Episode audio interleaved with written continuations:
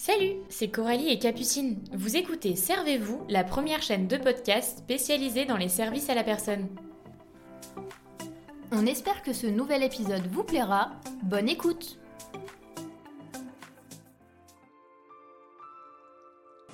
Hello à tous, j'espère que vous allez toutes et tous très bien. On se retrouve aujourd'hui dans un nouvel épisode où on va s'intéresser aux 5 bonnes raisons pour travailler dans le secteur des services à la personne.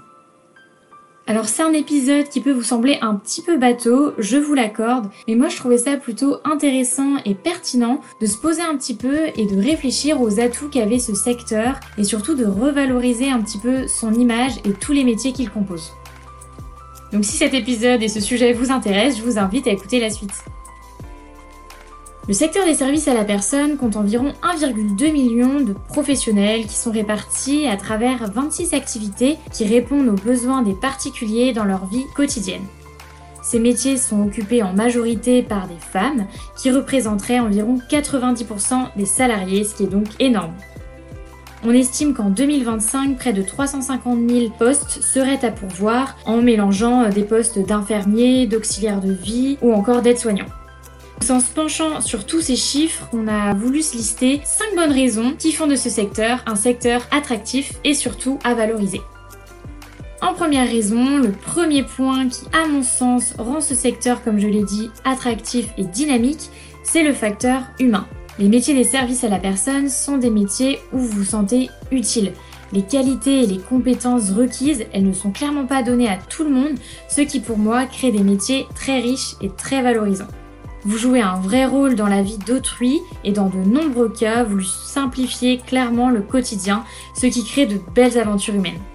Pour moi, on ne peut pas décorréler le facteur humain et social de l'univers des services à la personne. En deuxième point, et pas des moindres, c'est un secteur qui recrute. Beaucoup de métiers sont considérés comme en tension et les établissements manquent malheureusement de personnel. C'est un domaine en pleine évolution qui fait face à de gros gros besoins de recrutement. C'est donc un très bon point si vous souhaitez travailler dans ce secteur. Il faut savoir aussi que le vieillissement de la population explique énormément cette hausse de la demande et cet attrait qu'ont de plus en plus de personnes, notamment les particuliers, à s'intéresser à ce secteur et avoir recours à cet accompagnement au quotidien. En bref, c'est un milieu dynamique en pleine expansion et qui a vraiment beaucoup à vous offrir. Troisième raison, c'est un secteur qui se veut accessible. Contrairement à de nombreux domaines professionnels, ici c'est l'expérience et surtout les compétences qui priment. En effet, c'est un secteur qui demande énormément de qualités comme l'empathie ou la patience, et ce n'est vraiment pas donné à tout le monde. Vous pouvez pour de nombreux postes postuler sans avoir obtenu de diplôme au préalable, mais il reste néanmoins recommandé d'avoir certaines qualifications, ne serait-ce que pour avoir une meilleure rémunération, mais aussi pour vraiment vous épanouir totalement dans votre poste. Cette particularité rend ce secteur possible et accessible pour les jeunes, pour les personnes en réorientation ou pour les personnes sans diplôme et ça c'est vraiment un très bon point. Quatrième bonne raison de choisir le domaine des services à la personne, c'est que c'est un secteur varié.